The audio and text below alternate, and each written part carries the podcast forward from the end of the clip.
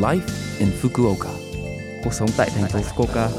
Chương trình này được truyền tải dưới sự hỗ trợ của thành phố Fukuoka. Chào buổi sáng tất cả mọi người, tôi là DJ Lưu Văn Cường.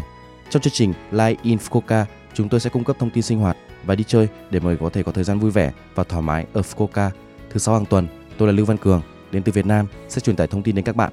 Chỉ một chút thời gian ngắn thôi, nhưng rất mong các bạn hãy cùng đồng hành với mình nhé. Chào buổi sáng quý vị khán giả, hôm nay chúng ta sẽ tiếp đón bạn Hoàng Đức Trường đến với trường quay. Chào buổi sáng bạn Trường. Ờ, chào buổi sáng anh Cường. À, đầu tiên bạn Trường có thể giới thiệu về bản thân mình được không ạ? À, dạ vâng, mình tên là Trường, mình là người Việt Nam, mình đến đây cũng từ đầu tháng 6 bây giờ. Ừ. Hiện À, tại mình học ở trường uh, Kizuho Đại học Cử. ừ. Tức là bạn Trường năm nay bao nhiêu tuổi ạ? Mình năm nay mới vừa lên 19 ạ. 19 tuổi. Bạn đã qua Fukuoka được bao lâu rồi ạ? Mình qua Fukuoka được 3 tháng rưỡi rồi ạ. 3 tháng rưỡi. Cái công việc hiện tại của bạn là gì ạ? Công việc hiện tại của mình đang đi bay tổ ở một cửa hàng Nhật Bản, một cửa hàng Nhật Bản. Ừ.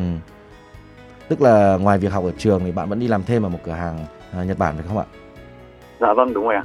Thì ngay thời điểm đầu khi mà bạn đến với thành phố Fukuoka này thì ấn tượng ban đầu của bạn về thành phố Fukuoka này như thế nào ạ?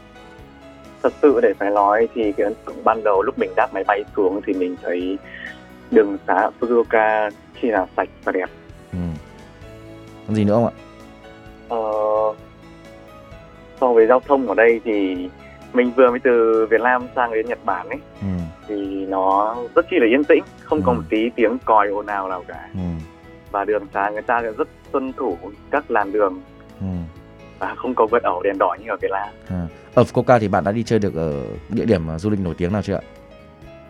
Khi vừa mới sang đây thì mình có đi được một số nơi rồi. Ví dụ ở đâu? À, ở cái chỗ đèn học ở dưới ờ, đèn học ở dưới chỗ à, đa giai sự Ừ.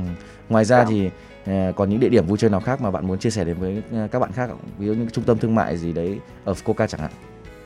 ở Fukuoka tự mình thấy có ba trung tâm thương mại khá là to Ừ. như ga Hakata và Ừ. Keno và Nanaport À. Ngoài ra thì à, bạn có cảm thấy cái gì thực sự khác biệt về văn hóa giữa Nhật Bản và Việt Nam không ạ? người Nhật họ rất là tuân thủ quy tắc Ừ. nó khác rất khác với người Việt Nam mình Ừ. họ chuẩn chỉ từng tí một Ờ, ngoài ra thì bạn có thích à, đồ ăn à, thức uống ở Fukuoka không ạ?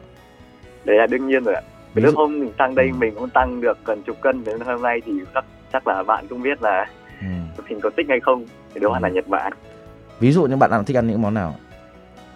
như sushi ramen ramen thực sự sang đây mình thì ăn nó khá là ngon Ừ.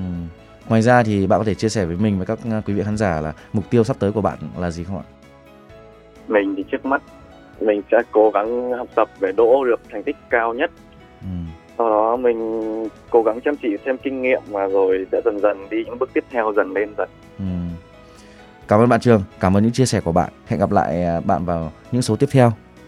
Dạ vâng chào ạ Số like Infoca tuần này mọi người cảm thấy thế nào ạ? Rất nhiều thông tin bổ ích phải không ạ? Số phát sóng này lúc nào cũng có thể nghe bằng postcard. Ngoài ra, mọi người cũng có thể biết về nội dung truyền tải trên blog. Mọi người hãy xem qua trang chương trình từ trang chủ của lớp FM. Ngoài ra, chúng tôi đã cũng đang tìm kiếm các thông điệp gửi đến chương trình. Không quan trọng, nếu bạn muốn viết một tin nhắn cho tôi hoặc một nhà hàng Việt Nam mà bạn thích, địa chỉ email là 761 a lớpfm.co.jp. Cuối cùng, tôi xin phép gửi đến mọi người bài Nhìn về phía em của ca sĩ Đình Dũng, Minh Vương để chia tay mọi người. Chúc mọi người một ngày vui vẻ. Hẹn gặp lại mọi người vào tuần sau.